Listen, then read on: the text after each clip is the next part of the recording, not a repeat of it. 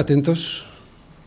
La predicación de hoy es muy importante. Pocas veces se predica sobre este aspecto que hoy vamos a predicar, ¿de acuerdo? Y cuando se predica no se predica muy bien. Así que yo espero que el Señor hoy, a través de la exposición de la palabra, nos ayude a entender algo muy importante que hoy vamos a leer en estos versículos. En estos primeros versículos de la carta de Pablo a los Efesios hemos estado viendo, ¿recordáis? La obra de Dios Padre y la obra de Dios Hijo en la salvación del hombre y cómo esa obra está llena de bendiciones para sus hijos.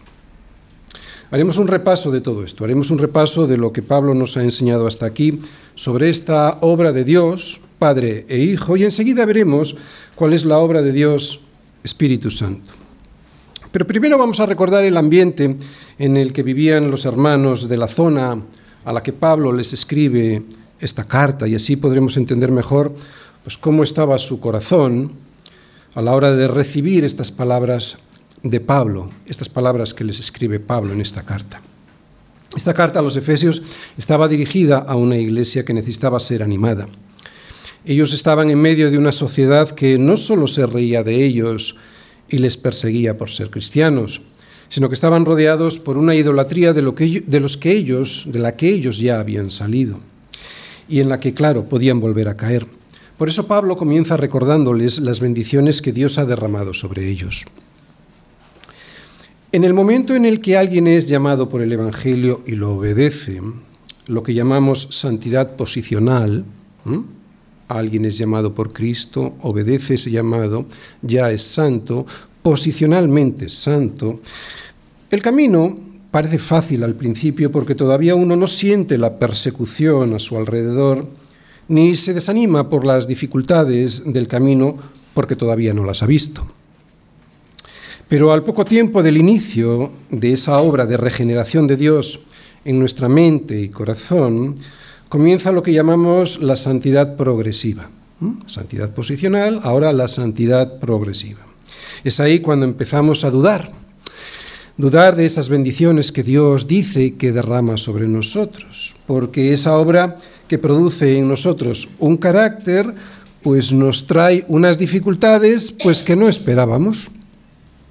Y es normal dudar al principio de unas bendiciones que producen un carácter que nos trae dificultades porque pensamos al principio que todo iba a ser más fácil. Sin embargo, si tienes el Espíritu Santo de Dios, entiendes esa disciplina y aceptas, aunque te duela el proceso. Yo soy la vida y la vid verdadera, y mi Padre es el labrador, dice Jesús. Todo pámpano que en mí no lleva fruto, lo quitará. Estos nunca han tenido el sello del Espíritu Santo. Y todo aquel que lleva fruto, lo limpiará para que lleve más fruto. Solo alguien con la mente y el corazón regenerados por Dios y sellados por el Espíritu Santo entiende y acepta que la limpieza que produce la palabra en nuestro nuevo ser es necesaria para ir creciendo en santidad. Solo alguien en el que vive el Espíritu Santo de Dios entiende y acepta que la obra de Dios es una bendición. Y lo que pretende Dios con esta limpieza de su palabra y las pruebas que Él permite en nuestra vida es formar un carácter en nosotros, el carácter de Cristo mismo. Proceso este que durará toda la vida hasta que, nos estemos, hasta que estemos definitivamente con Él y nos sea concedida la santidad perfecta. ¿Os dais cuenta? He hablado de la santidad posicional, Dios nos llama. Hemos estado viendo la santidad progresiva, mientras estamos aquí y vamos creciendo en el Señor, hasta que tengamos la santidad perfecta. En este proceso estaban los efesios, en la santidad progresiva. Y todos los creyentes a los que iba dirigida esta carta a todas las iglesias del Valle del Lico. Y en este difícil proceso estamos también nosotros. Y no es fácil. Por eso Pablo les anima explicándoles con esta carta cómo Dios Padre, Hijo y Espíritu Santo ha bendecido a la iglesia. Es lo que hemos visto hasta aquí, que el Padre diseñó desde antes de la fundación del mundo un plan y que el Hijo entró en el mundo que Él creó para realizar ese plan que el Padre diseñó y lo que hoy veremos es cómo el Espíritu Santo administra ¿eh? ese plan en nosotros, sellándolo hasta que lleguemos a estar con Él en la eternidad. Vamos a hacer un repaso. Repasemos lo que Dios Padre hizo o el papel de Dios Padre en nuestra salvación. ¿no? Pablo explica sus bendiciones, las bendiciones de Dios Padre, de la siguiente manera. La obra de Dios Padre. Bendito sea el Dios y Padre de nuestro Señor Jesucristo, que nos bendijo con toda bendición espiritual en los, lugares celestiales en Cristo, según nos escogió en Él antes de la fundación del mundo, para que fuésemos santos y sin mancha delante de Él, en amor, habiéndonos predestinado para ser adoptados hijos suyos, por medio de Jesucristo, según el puro afecto de su voluntad, para alabanza de la gloria de su gracia, con la cual nos hizo aceptos en el amado Vamos a fijarnos en este texto y sin forzarlo, esto lo que significa es lo siguiente, fijaros, vamos leyendo sin más, vamos a ver cinco cosas ahí. Dios escogió, Dios escogió a un pueblo, lo que significa, lo que habla de elección. Dios Padre eligió un pueblo para que fuese suyo. Lo segundo que vemos es que lo predestinó, lo que significa es que Él le diseñó a ese pueblo un destino, destino de ser sus hijos un pueblo santo y sin mancha delante de él. Lo tercero que vemos es que lo hizo por medio de Jesucristo, como luego veremos en el segundo apartado. Cuarto, que lo hizo en amor. Ahí dice por el puro afecto de su voluntad, que eso es lo que significa. O sea, que no fue porque viera o previera algo en nosotros, sino que fue por gracia, como un regalo inmerecido. Y lo quinto que vemos es el propósito, para, ¿verdad? para alabanza de la gloria de su gracia, lo que significa que este es el propósito final para el cual Él diseñó el mundo como lo diseñó, o sea, que fuimos creados para alabar esa gloria de Dios en Cristo. Veamos ahora, repasemos, recordemos las bendiciones que ha conseguido la obra de Dios Hijo en nosotros. La obra de Dios Hijo.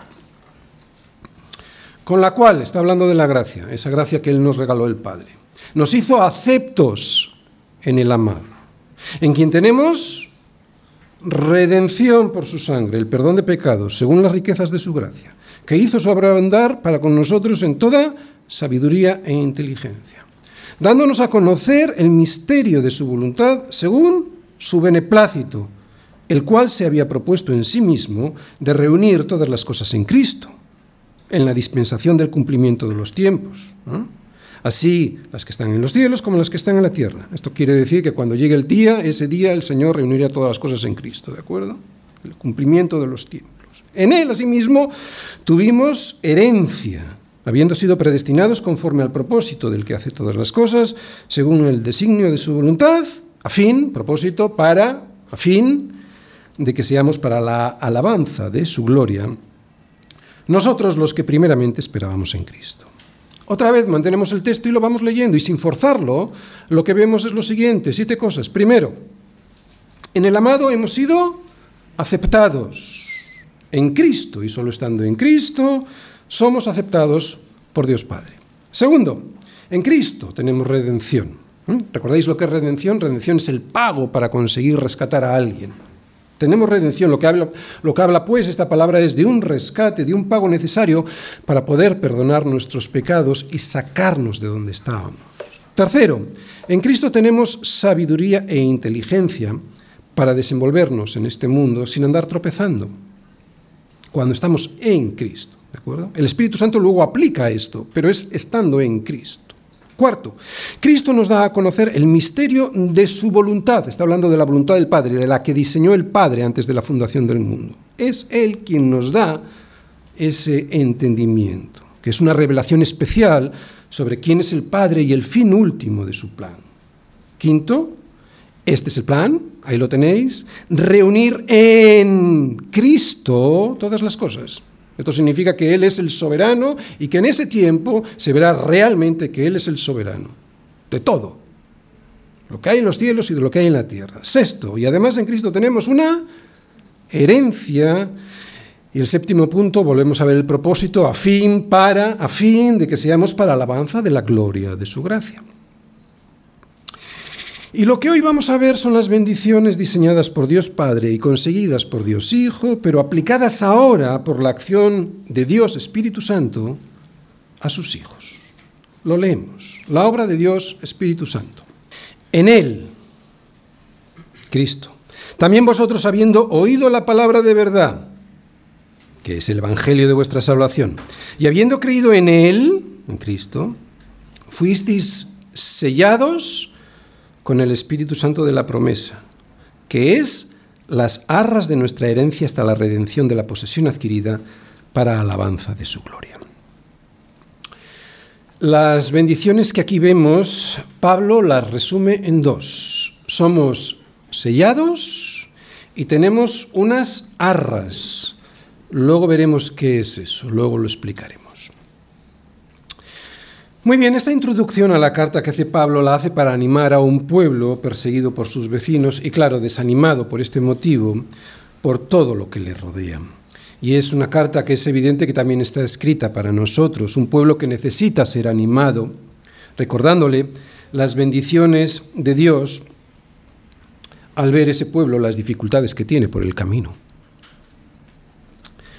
Saber de dónde venimos, saber a dónde vamos y saber cuál es nuestro propósito aquí, otra vez, saber de dónde venimos, saber a dónde vamos y saber cuál es nuestro propósito aquí, eso no tiene precio. De alguna manera Pablo centra nuestra mirada en el objetivo principal de nuestra existencia para, para, que lo accesorio, todo eso que nos rodea, pues no nos despiste, no nos distraiga, no nos desanime esta obra que el Padre diseñó en la eternidad y que el Hijo ejecutó viniendo a esta tierra y que el Espíritu Santo aplica hoy a sus hijos para destruir el pecado y las consecuencias que el pecado les ocasiona, que es la muerte eterna, esto es lo que vamos a alabar eternamente. Este es nuestro propósito aquí y en la eternidad. Esto es para lo que nacimos, para alabar eternamente la gloria de semejante gracia de semejante regalo de salvarnos de nosotros mismos.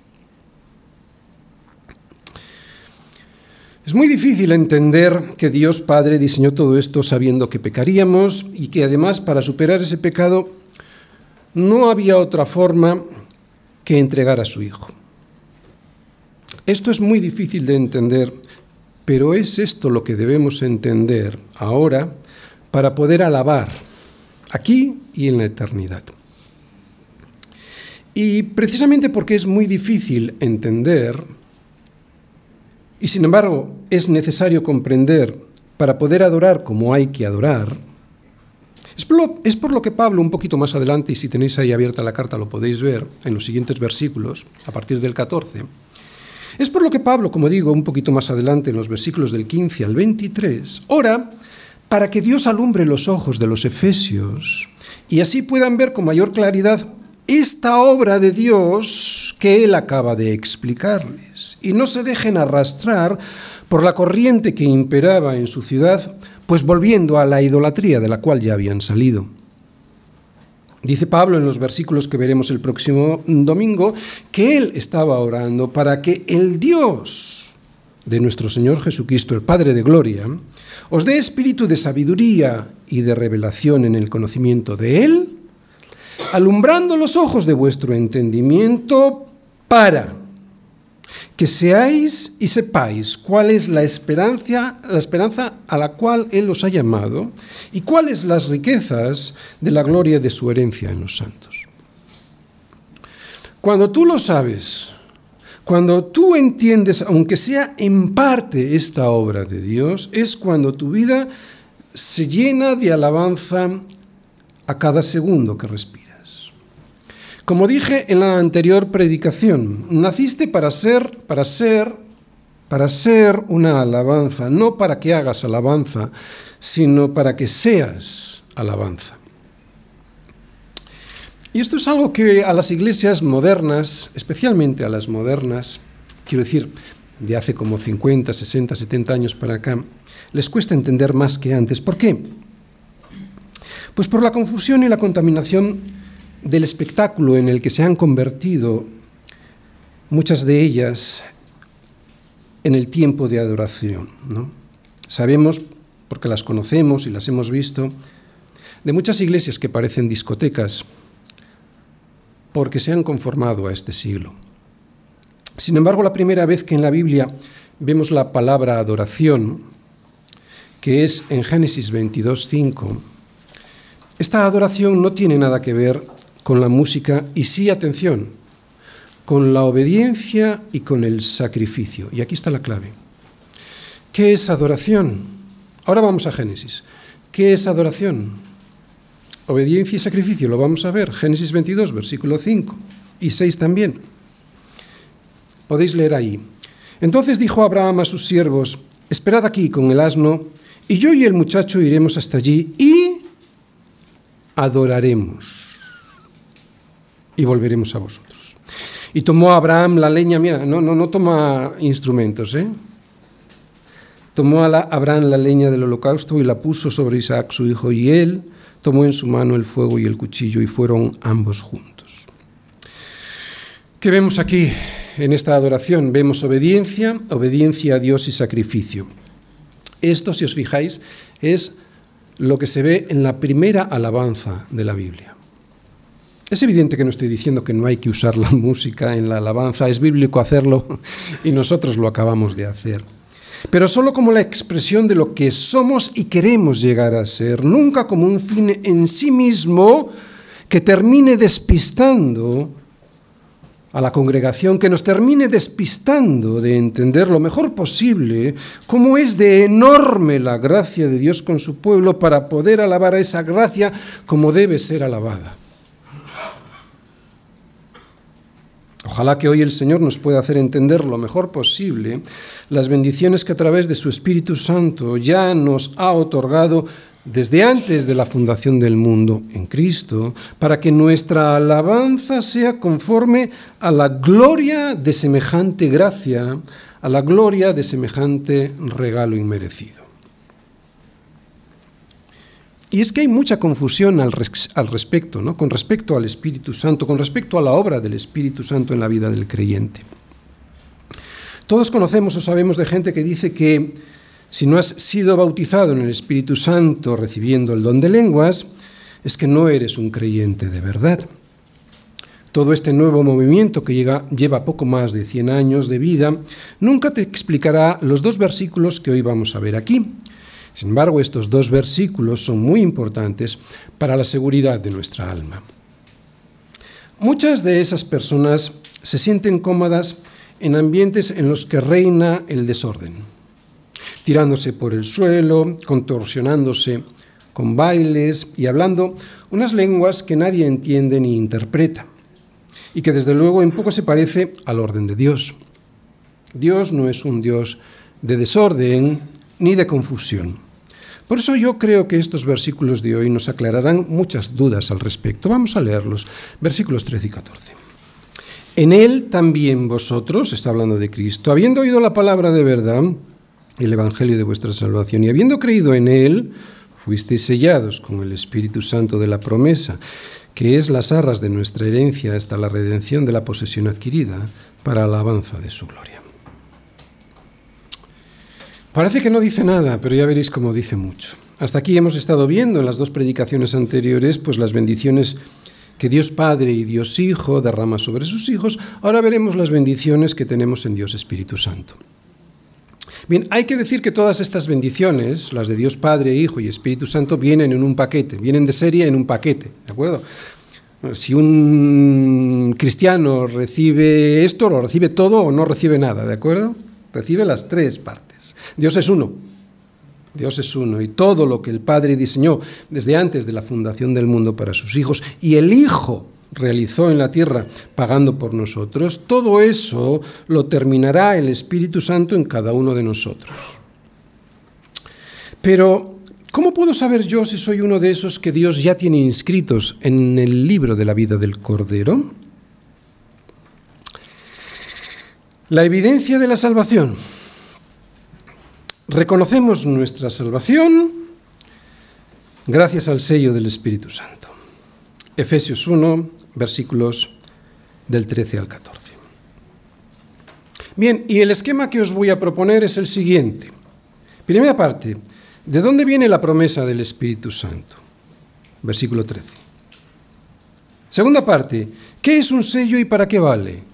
Versículo 13. Tercera parte, ¿cuándo sella el Espíritu Santo al creyente? Versículo 13. Y cuarta parte, ¿qué es el sello del Espíritu Santo y qué produce? Versículo 14. Vamos a la primera parte. Primera parte, ¿de dónde viene la promesa del Espíritu Santo? Leemos. En él también vosotros, habiendo oído la palabra de verdad, el Evangelio de vuestra salvación, y habiendo creído en él, fuisteis sellados con el Espíritu Santo de la promesa, ¿verdad? Ahí habla de una promesa. No podemos olvidar que todas las bendiciones que recibimos de Dios y que hemos visto hasta aquí surgen de la elección soberana que Él hace desde antes de la fundación del mundo. Dice Pablo que esto sucedió cuando el Padre, si os fijáis en Efesios 1.4, cuando el Padre nos escogió en Él, en Cristo, nos escogió ya antes de la fundación en Cristo, ya nos puso en Cristo, para que fuésemos santos y sin mancha delante de Él. Ahí es donde surge todo, en este diseño de Dios Padre. Pero todo este diseño planeado por Dios Padre antes de la fundación del mundo se materializa en la historia. Estaba hecho antes de que Dios creara el mundo, pero claro, evidentemente esto se tiene que materializar en la historia. Primero, con la vida y muerte y resurrección de Cristo, y segundo, después, con la acción del Espíritu Santo sobre sus hijos. Y esta acción del Espíritu Santo estaba ya anunciada, prometida desde el Antiguo Testamento. Por eso en este versículo 13 vemos que el Espíritu Santo es llamado el Espíritu Santo de la promesa. ¿De acuerdo? Sabemos por los profetas, Isaías, Ezequiel y muy claramente en Joel, que llegaría un tiempo en el que Dios derramaría su espíritu sobre toda carne. Eso es lo que leemos en Joel 2.28. Y cuyo cumplimiento de esta profecía lo podemos ver en Jerusalén, en Hechos viene, el día de Pentecostés. Y esto no significa que el Espíritu de Dios no estaba presente en el Antiguo Testamento, actuando sobre su pueblo, ya que pues Dios o el Espíritu de Dios guiaba al pueblo, habitaba con el pueblo y muy especialmente facultaba a algunos miembros de su pueblo para llevar a cabo ciertas funciones. ¿De acuerdo? Pero no estaba derramado como después se derramó. Esto, lo de facultar a ciertos miembros de la comunidad, del pueblo de Dios, para que tuviesen ciertas funciones, para que tuviesen especialmente entendimiento, son los que llamamos los profetas, ¿verdad? A ellos el Espíritu de Dios los capacitaba dándoles un entendimiento y un discernimiento de las cosas de Dios para guiar al pueblo. Esto en el Antiguo Testamento, pero en el Nuevo Testamento Juan el Bautista anunció que el que me envió a bautizar con agua, aquel me dijo, sobre quien veas descender el Espíritu y que permanece sobre él, ese es el que bautiza con el Espíritu Santo. Y ese de quien hablaba era Jesús, evidentemente. Por eso Jesús anunció a los suyos que Juan, el Bautista, ciertamente bautizó con agua, mas vosotros seréis bautizados con el Espíritu Santo dentro de no muchos meses. Cosa que ocurrió después de este anuncio 50 días después en Pentecostés que fue el cumplimiento de la profecía que yo os ya os he leído de Joel, ¿vale? donde vemos allí y en Hechos, ¿eh? vemos que todos los discípulos que estaban reunidos en aquel lugar fueron todos llenos del Espíritu Santo y comenzaron a hablar en otras lenguas según el Espíritu le daba que hablasen. Por cierto, Ahí Lucas, que es el escritor del libro de los Hechos, ahí Lucas utiliza la palabra glosa en griego, que lo que hace referencia es a las lenguas vernáculas, o sea, a las lenguas nativas de cada país, de aquellos que vieron y oyeron el estruendo que trajo la llegada del Espíritu Santo a los, a los discípulos allí reunidos. Este milagro de hablar en diferentes idiomas de diferentes países lo utilizó Dios para que todos los que estaban allí pudiesen entender el Evangelio que se estaba proclamando por la boca de los discípulos que habían recibido el Espíritu Santo y de esa manera, cuando marcharan de Jerusalén, pudiesen llevar a sus respectivos países ese Evangelio. Es así como luego se pudo ir extendiendo las buenas nuevas. Así que ahora entendemos por qué en este versículo de Efesios Pablo define al Espíritu Santo como el Espíritu Santo de la promesa. El Espíritu Santo, pues, es una bendición añadida a las que ya hemos estado viendo hasta aquí y que, atención, es absolutamente necesaria para que su pueblo tenga poder. Y es en este poder donde muchos se confunden. Quieren ver este poder como el que tiene Superman. Pero es un poder mucho más poderoso, aunque bastante más humilde en sus manifestaciones externas. En el punto, estamos en el punto uno de la predicación. En el punto cuarto yo voy a extenderme en esto. Explicaremos el poder del Espíritu Santo sobre el creyente. Pero antes vamos a ver qué es un sello, un sello como los que se usaban en la época en la que Pablo escribe esta carta y para qué valía aquel sello. ¿De acuerdo? Vamos a la segunda parte. Segunda parte, ¿qué es un sello y para qué vale? Versículo 13. En él también vosotros, habiendo oído la palabra de verdad, el evangelio de vuestra salvación, y habiendo creído en él, fuisteis sellados. ¿Vale? Ahí se ve un sello. Sellados con el Espíritu Santo de la promesa. En este versículo vemos pues que somos sellados, y es evidente que si somos sellados, lo seremos con un sello. Pero, ¿qué es un sello y para qué valía un sello de los que Pablo conocía? Un sello en aquella época no solo se pegaba, sino que se fijaba. Se unía de tal manera al objeto que quedaba ese sello íntimamente atado a él. El sello de un rey, por ejemplo, ¿eh?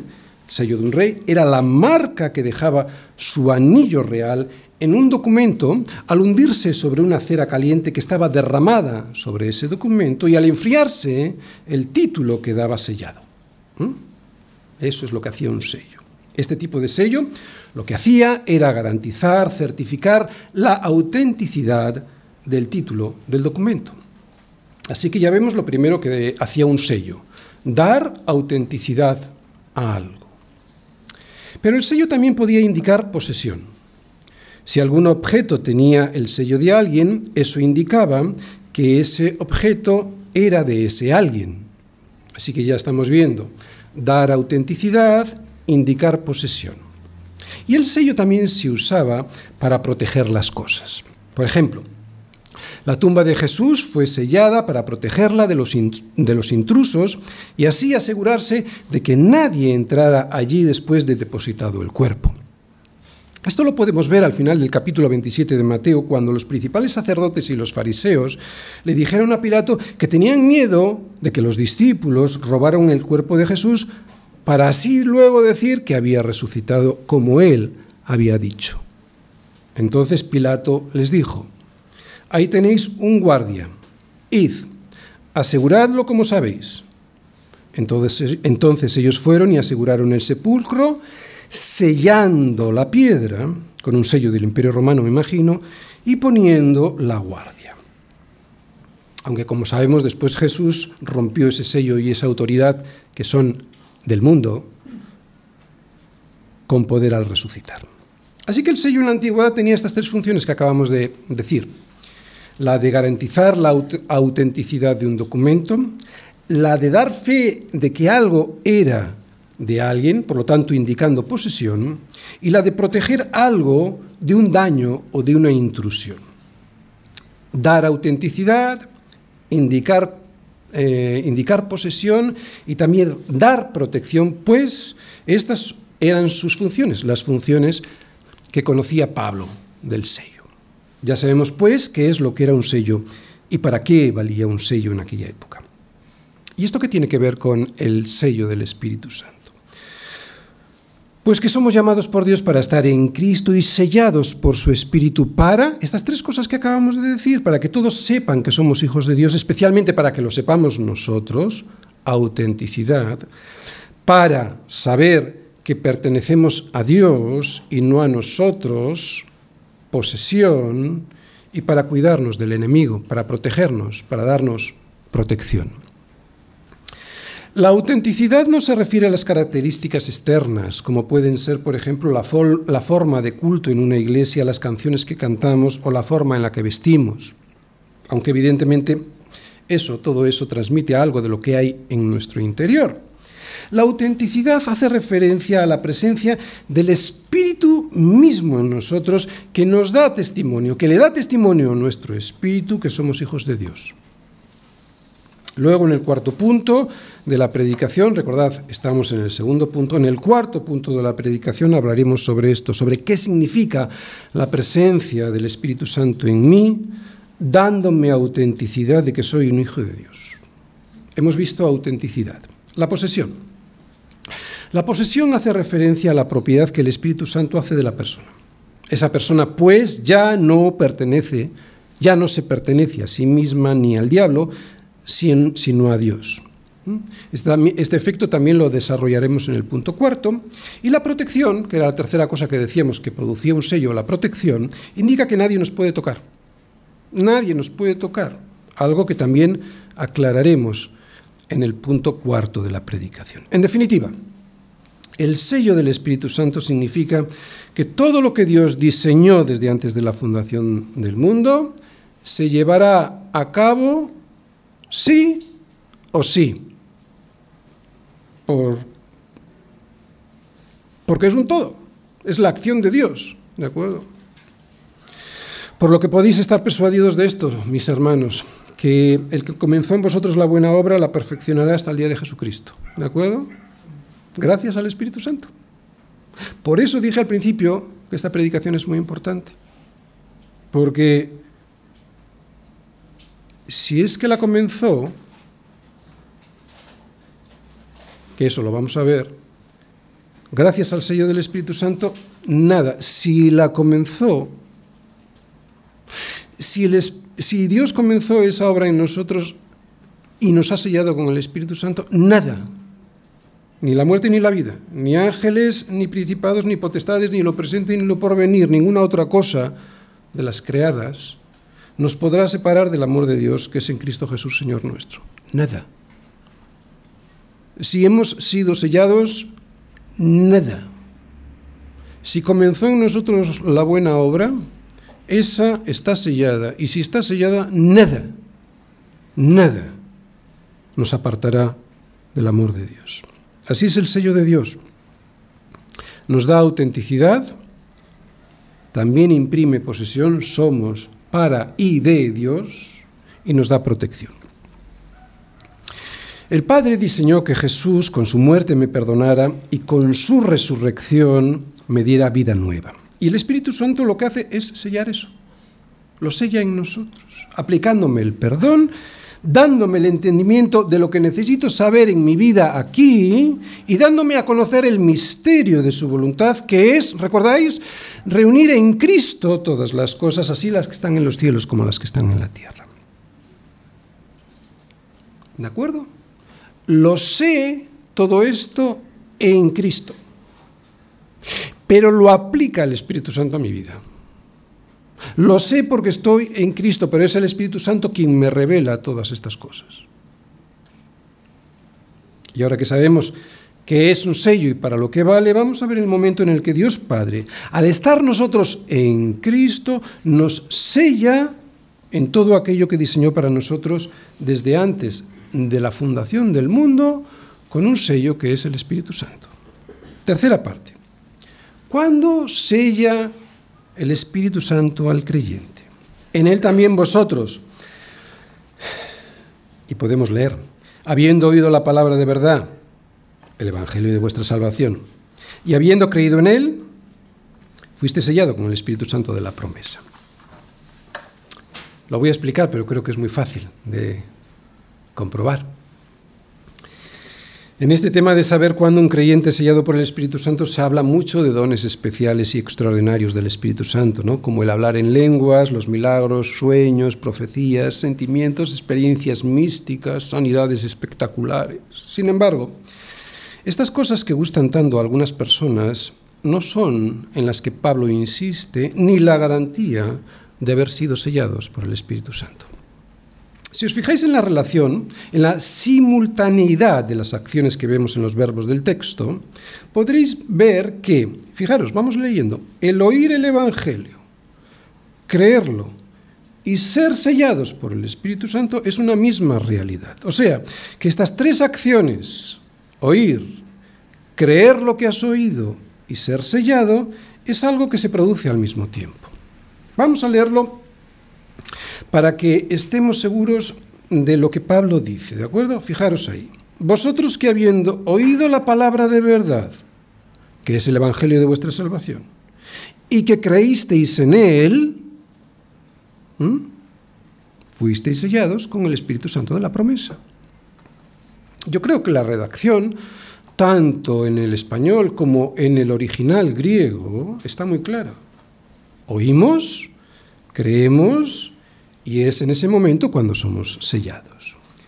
Ni en el original griego ni en su traducción al español se aprecia que Pablo indique que pasa algún periodo de tiempo significativo entre oír, creer y ser sellados.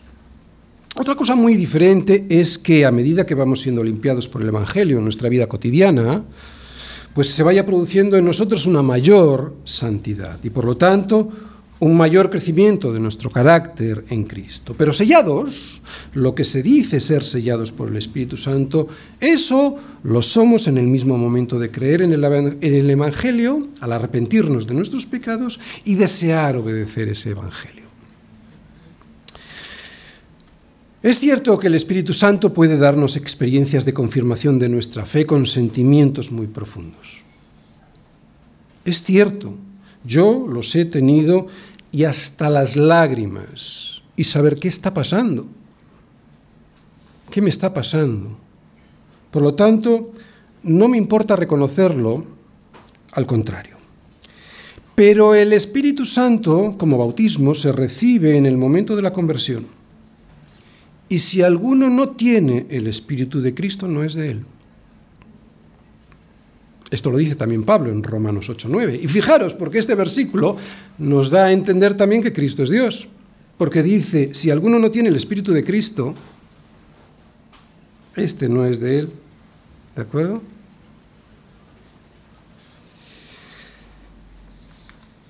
Pero vuelvo a repetir, no tiene por qué haber este tipo de experiencias extraordinarias para tener el sello del Espíritu Santo, ¿de acuerdo? No tienen por qué existir. De hecho, es lo que Pablo le dice a los corintios.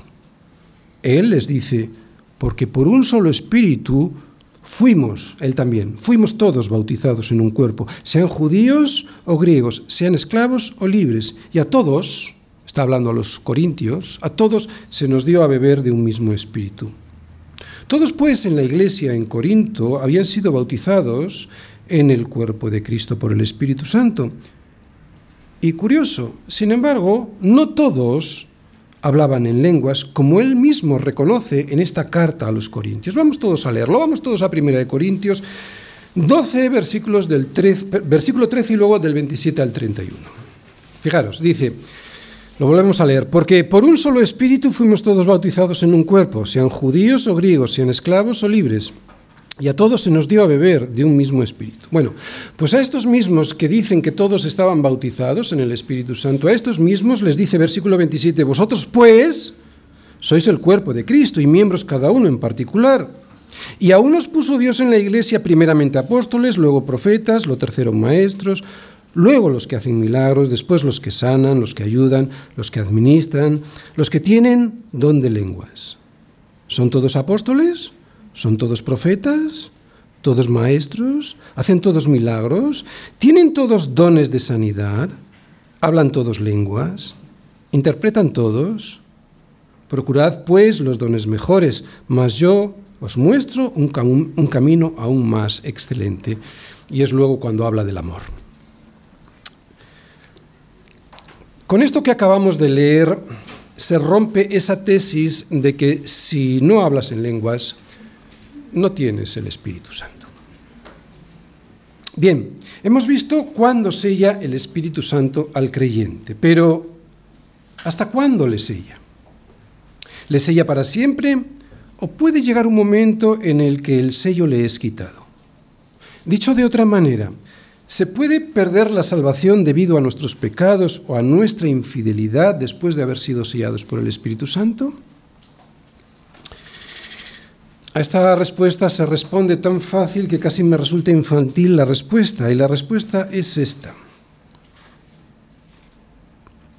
Si de mí dependiera perder la salvación por mi falta de fidelidad, o por mi deficiente santidad, o por no perseverar en cada momento de mi vida, la estaría perdiendo a cada segundo. ¿Por qué? Yo no sé si alguien aquí puede levantar la mano y decir que no ha pecado, pero yo a cada instante me doy cuenta de lo lejos que estoy de poder sostenerme por mí mismo. Gloria a Dios por su sostén a través del sello del Espíritu Santo. Como digo, no sé si tú puedes decir lo contrario, pero para mí es el Espíritu Santo quien me garantiza poder llegar hasta el monte de Sión, santo, apartado y limpio para el Señor. De principio a fin, la salvación es del Señor. Viene en la Biblia por todos los sitios. La salvación es obra del Señor, porque si en algún momento yo pudiera perder la salvación, te aseguro que ya la hubiese perdido cientos de veces, si de mí dependiera. Es una vergüenza, pero es una realidad. Así que no, la salvación no se pierde. Otra cosa diferente es que ese sello nunca haya sido puesto sobre nosotros porque jamás hayamos creído de verdad el Evangelio. Y al final, en el punto cuarto, vamos a ver si estamos ahí o no, ¿de acuerdo? Dios no nos sella y nos dessella a cada momento, lo mismo que tampoco nos inscribe y nos borra del libro de la vida a cada momento. La perseverancia no depende de nuestra capacidad, si no sería un desastre porque nadie llegaría. Es gracias al Espíritu Santo, al sello del Espíritu Santo en nuestro corazón, que Cristo está constantemente intercediendo por nosotros ante el Padre. Cualquier otro intento de explicar la perseverancia de los santos sería un chiste. Un chiste como la siguiente paráfrasis de la oración del fariseo y el publicano. Imagínate a ti mismo orando de esta manera. Te doy gracias, Señor, porque no soy como esos otros hombres que no te han escogido.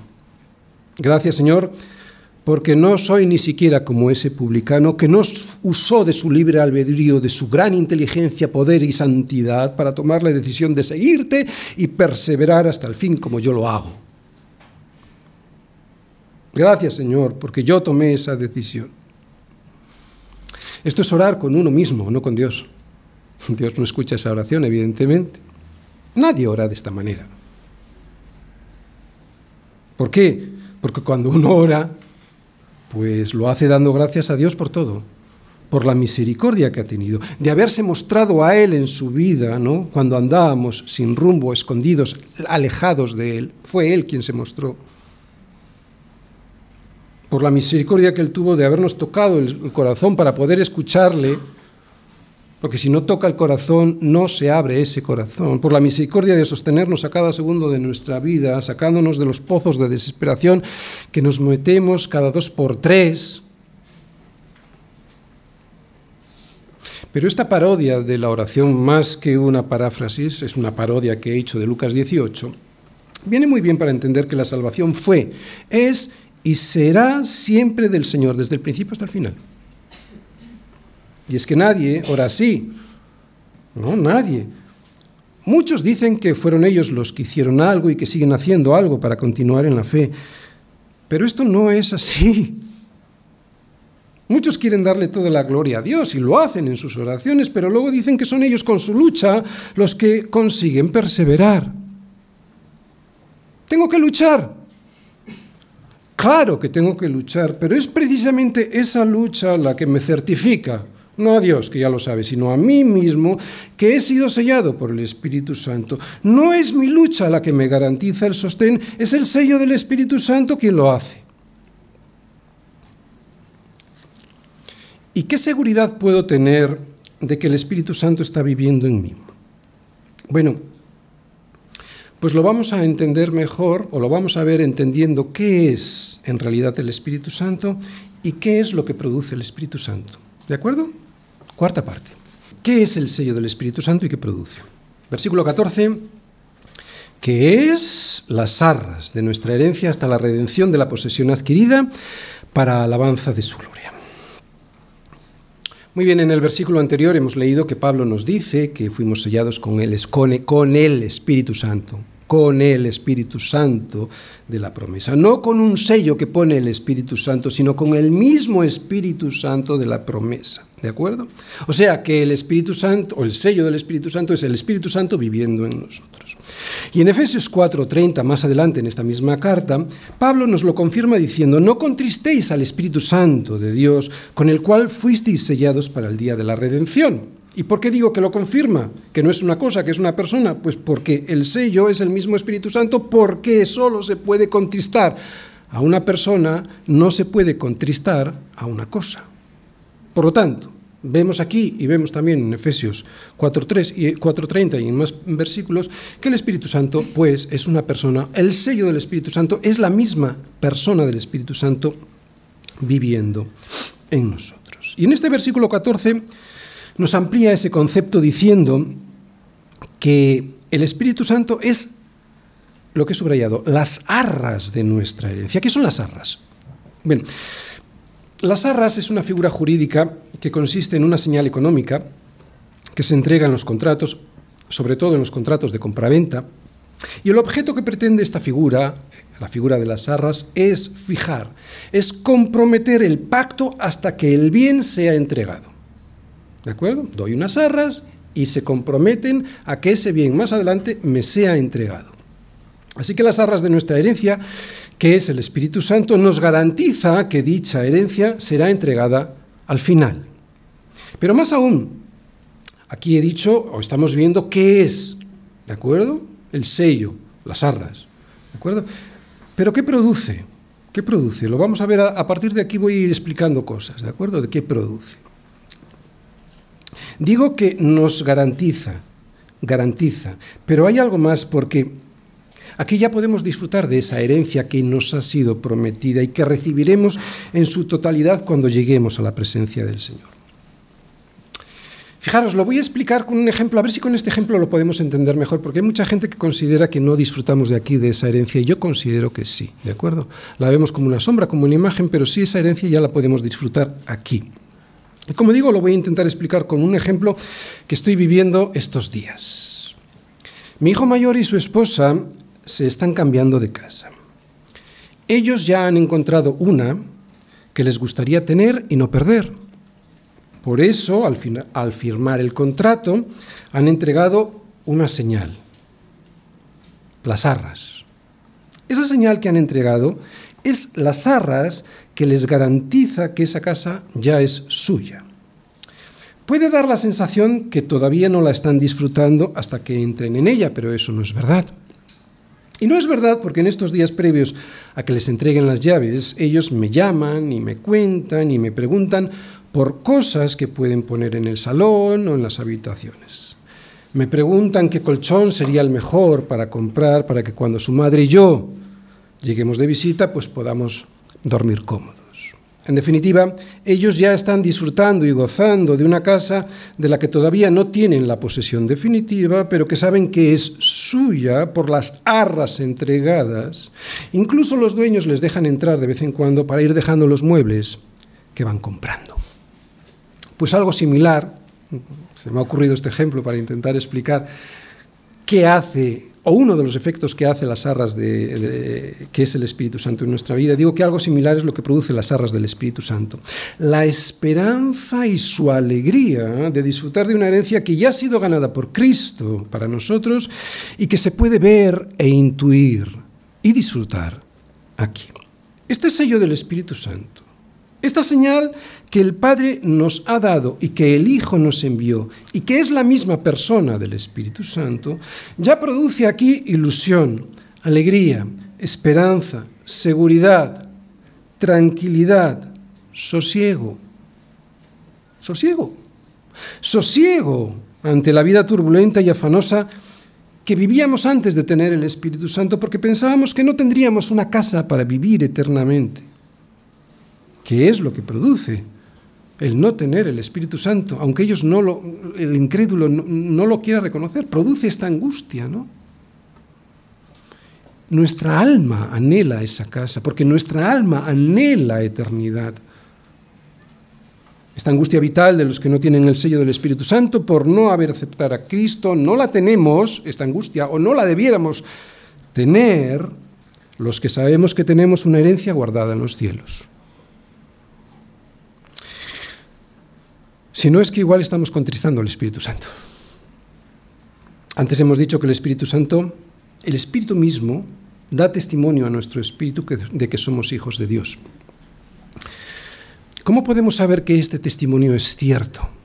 ¿Cómo podemos saber que la presencia del Espíritu Santo está en mí y que no se trata ni de mi imaginación ni de mi propia opinión? Pues por sus efectos, por lo que producen en nosotros y que es inimitable. Mirad, muchos de los efectos que algunas personas mencionan como fruto del Espíritu Santo se pueden imitar. De hecho, conozco a personas que en su día dijeron que hablaban en lenguas cuando no era verdad, luego me lo confesaron. Y lo hicieron, o sea, imitando algo, para poder ser aceptados en el grupo. Pero hay efectos que son inimitables y que no se producen tanto para que los demás los vean, que también, sino para que yo tenga la seguridad de haber sido sellado con el Espíritu Santo de la promesa.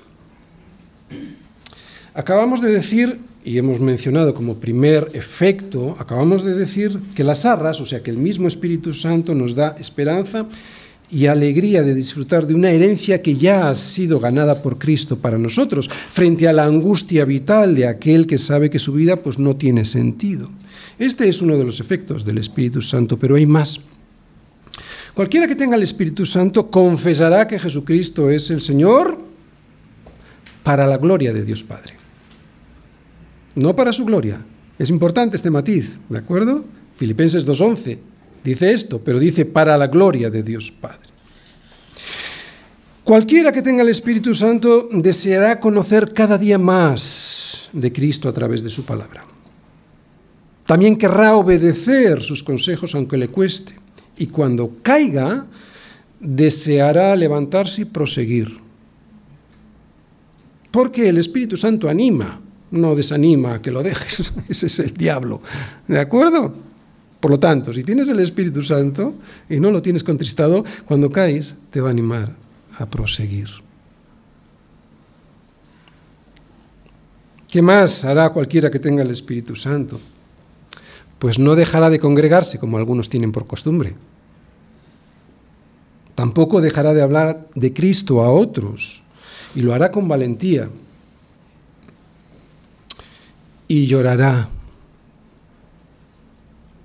Llorará.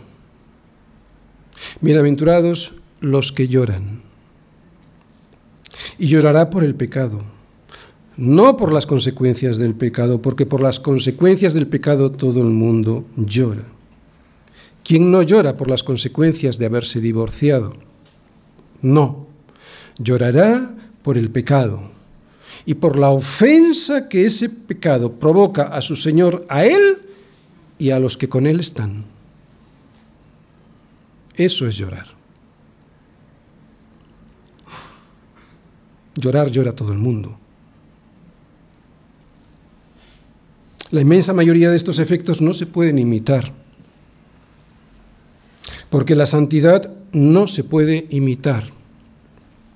Y es que la santidad es lo que produce el Espíritu Santo, como su propio nombre indica. Su obra de regeneración en nosotros para que tengamos cada vez más un carácter como el carácter de Cristo, esto no se puede imitar. Convencernos de pecado, justicia y juicio, esto no se puede imitar. Ir siendo cada vez más santos, despacio, lo sé, todos, lo sé, despacio, pero ir caminando para ir siendo cada vez más santos, pero ir progresando en nuestra santidad, como la luz de la aurora, que va en aumento hasta que el día es perfecto, esto no se puede imitar.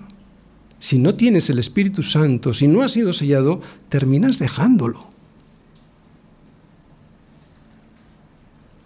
Al inicio dijimos que un sello puesto sobre un documento da fe de su autenticidad, de su posesión, de que es de alguien y protección. Pues estos efectos son los que estamos viendo que produce el sello del Espíritu Santo, que es el mismo Espíritu Santo, en el creyente. Eh, autoridad, perdón, autenticidad. Autenticidad de los efectos, me refiero. En Gálatas 5, 22, 23, y lo conocemos todos, Pablo dice que el fruto del Espíritu es amor, gozo, paz, paciencia, benignidad, bondad, fe, mansedumbre, templanza. Y yo os aseguro que cualquiera de estas cosas no se pueden imitar. Igual en un periodo de tiempo pequeño, forzando, pero no se puede perseverar en esto si no se tiene el Espíritu Santo. Por eso, estos frutos del Espíritu Santo atestiguan estaba hablando de la autenticidad, atestiguan la autenticidad de nuestra fe. Posesión.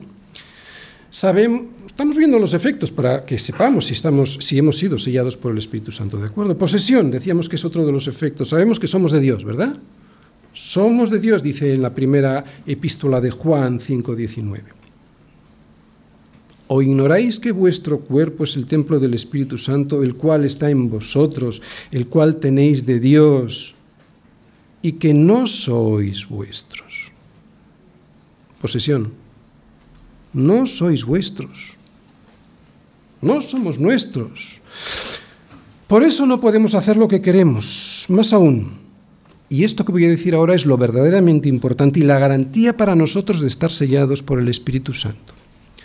No es que no podemos hacer lo que no queremos, es que ya no queremos hacerlo. Odiamos el pecado. Nos avergonzamos cuando caemos. Y lloramos. Por eso dice en las bienaventuranzas el Señor, bienaventurados los que lloran. No los que lloran porque les han dado un puñetazo. Bienaventurados los que lloran porque reconocen su miseria espiritual. Protección, autenticidad, posesión, protección. El diablo no nos puede tocar. No les creáis aquellos que dicen que el diablo puede entrar en vosotros. No puede, no os puede tocar. Puede tentarnos. Pero si Dios no le permite tocarnos, no lo hará. Conozco a gente, y a mí también me pasó, que debido a la influencia de aquellos que se suponían pastores de la iglesia, trabajaron incansablemente para que perdiésemos la fe. No lo consiguieron. Y no lo consiguieron porque mayor es el que está en nosotros que el que está en el mundo. No por mí. No es por nosotros. Es porque el sello del Espíritu Santo nos protege y nos hace inviolables ante el, enemigo. El diablo jamás podrá romper ese sello Jamás. ¿Cuántas pruebas pasamos y aún así el Espíritu Santo nos protege de dejar la fe? ¿Cuánto sufrimiento por causa de Cristo a veces tenemos y que nos tienta a abandonar? Pero el sello del Espíritu Santo nos guarda. Mis hijos en la universidad han tenido que escuchar tantas mentiras sobre su fe que si no fuera porque el Espíritu mismo da testimonio a su Espíritu de que son hijos de Dios, ya hubiesen abandonado. Y así con todos nosotros. El Espíritu Santo le da la seguridad al creyente de que jamás será arrebatado de las manos de Dios. ¿Sino de qué? Para estas cosas, para estas cosas, ¿quién es suficiente? Muy bien, todos los efectos que hemos estado viendo y que aparecen en la vida del creyente en mayor o menor medida, pues depende del tiempo que hayan estado caminando con el Señor. Pero el Espíritu Santo nos va capacitando poco a poco a todos y nos exhorta cuando tropezamos.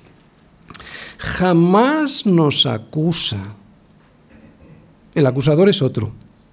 El Espíritu Santo nos anima, nos exhorta. Y el propósito final de todo este plan de Dios es siempre, lo veíamos al final, en, en las tres partes, ¿verdad?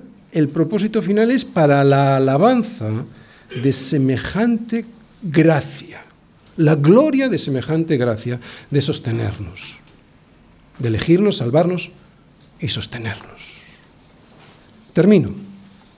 He comenzado esta predicación diciendo que Pablo escribió esta carta para animar a los creyentes de la iglesia que estaban en Éfeso y sus alrededores, para animarles y para que con esta seguridad que Dios puso en sus corazones a través del Espíritu Santo pudieran alabar la gloria que hay en semejante gracia de salvarles al haber enviado a su Hijo a morir por ellos y por nosotros y sin merecerlo. Por eso y para seguridad de los creyentes que hoy están aquí. Para la vergüenza de aquellos que han dejado al Señor. Y también para advertencia de estos. Y como advertencia a aquellos que todavía no han decidido confiar en el sacrificio de Cristo, digo, en aquel día cuando estemos allí con Él, solo se verán dos tipos de personas delante de Dios para ser juzgados los que tienen el sello del Espíritu Santo y los que no. Cualquier otra diferencia, ser presbiteriano, ser bautista, ser pentecostal, no tendrá importancia si es que no afecta a su santidad. Pero tener o no tener el sello del Espíritu Santo será definitivo para saber si hemos sido conocidos por el Señor o no. Así que si tienes el Espíritu Santo viviendo en tu corazón, anímate y alábale, porque Dios te ha dado una gracia que sobreabunda en sabiduría e inteligencia para que entiendas de dónde vienes, qué haces aquí o qué debieras hacer aquí y a dónde vas a llegar. Y también ahí está puesto el Espíritu Santo para que sepas cuándo estás contristando el Espíritu Santo de Dios. No entristezcas ni contristes al Espíritu Santo haciendo lo que sabes que no debes hacer. No abofetees a aquel que te está llevando hasta la presencia de Dios Padre y de su Hijo Jesucristo. Si hay alguien hoy aquí que no sabe si tiene el Espíritu Santo, puede tener una pista si al escuchar la palabra de hoy piensa que ha estado entristeciendo al Espíritu Santo durante esta semana. Si así lo sientes, tienes el Espíritu Santo de Dios. Porque aquel al que la palabra de hoy le haya resbalado, probablemente no haya sido sellado con el Espíritu Santo de Dios, o por lo menos no todavía. Y si es así, si hay alguien que no ha sido sellado con el Espíritu Santo, ojalá dejes de pelear contra Dios y contra su Espíritu, porque no hay cosa más necia que pelear contra un Dios todopoderoso. Amén.